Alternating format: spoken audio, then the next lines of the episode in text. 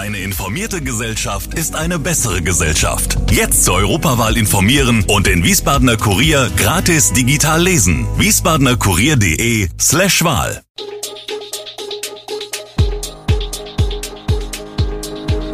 Gude, unser morgendliches News Update. Das Wichtigste aus Wiesbaden für Sie im Überblick. Guten Morgen aus Wiesbaden an diesem 12. Januar.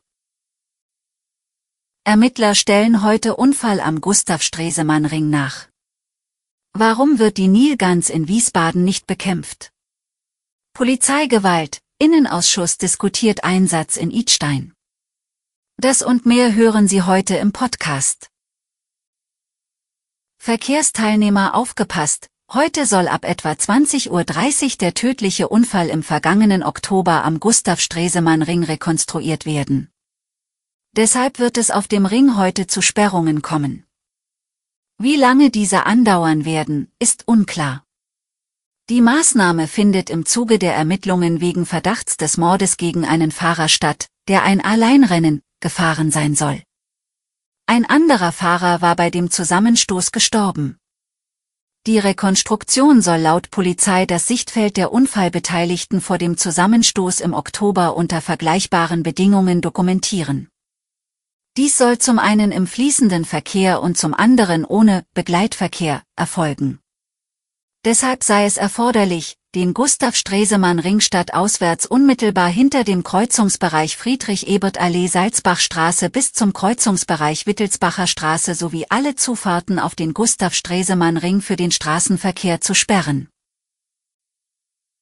Sonderlich beliebt ist die Nilgans in Wiesbaden nicht. Ihre Hinterlassenschaften sorgen ebenso für Ärger wie ihre Lautstärke. Zudem besteht die Sorge, dass die ursprünglich aus Afrika stammende Art die heimische Stockente verdrängen könnte. Doch während am Wiesbadener Ordnungsamt eine Minijobstelle angesiedelt ist, die Taubeneier an wilden Brutplätzen gegen Attrappen austauscht, gibt es zur Eindämmung der Nilganspopulation bislang keine städtischen Maßnahmen. Der Grund, in den vergangenen Jahren ist die Zahl der Nilgänse in den städtischen Parks nicht mehr signifikant angewachsen.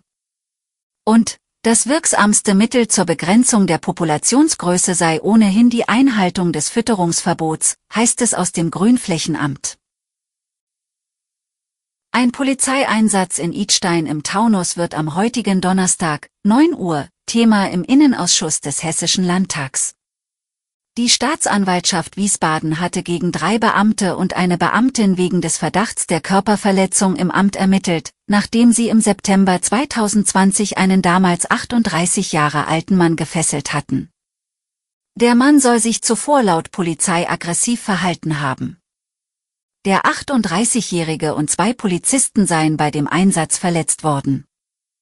Das Verfahren gegen zwei Beamte und die Beamtin ist laut Staatsanwaltschaft inzwischen eingestellt.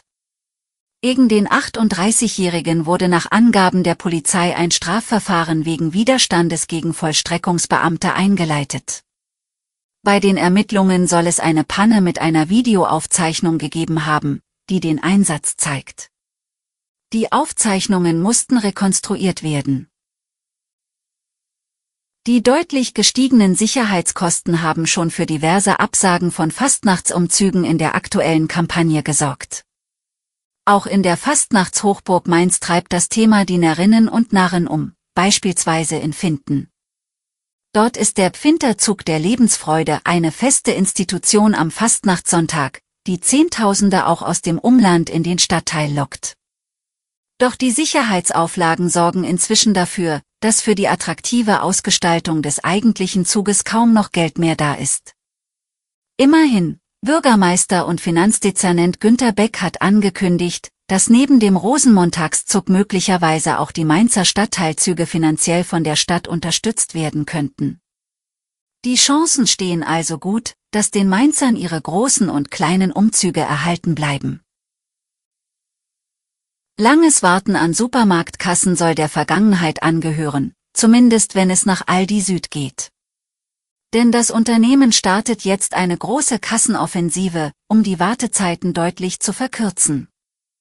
Dazu sollen zum einen Selbstbedienungskassen eingeführt werden, Zum anderen kündigt Aldi Süd den Aufbau von mindestens einer Doppelkasse in jeder Filiale an. Solche Kassen mit zwei Auslagen gibt es bereits beispielsweise in DM-Märkten. Bei Aldi Süd wird diese Kassenversion allerdings zusätzlich mit zwei separaten EC-Terminals und Bondruckern ausgestattet. Die Gewerkschaft Verdi kritisiert die Neuerungen allerdings. Die Gewerkschaft ordnet die neuen Kassensysteme dem Trend zur schnellen Massenabfertigung zu. So solle die Produktivität pro Mitarbeiter gesteigert werden, was Druck auf die Belegschaft ausübe. Für einen Plausch mit Kunden bleibe keine Zeit mehr. Alle Infos zu diesen Themen und noch viel mehr finden Sie stets aktuell auf wiesbadener-kurier.de. Gude Wiesbaden ist eine Produktion der VRM von Allgemeiner Zeitung, Wiesbadener Kurier, Echo Online und Mittelhessen.de. Redaktion und Produktion die NewsmanagerInnen der VRM. Ihr erreicht uns per Mail an audio.vrm.de.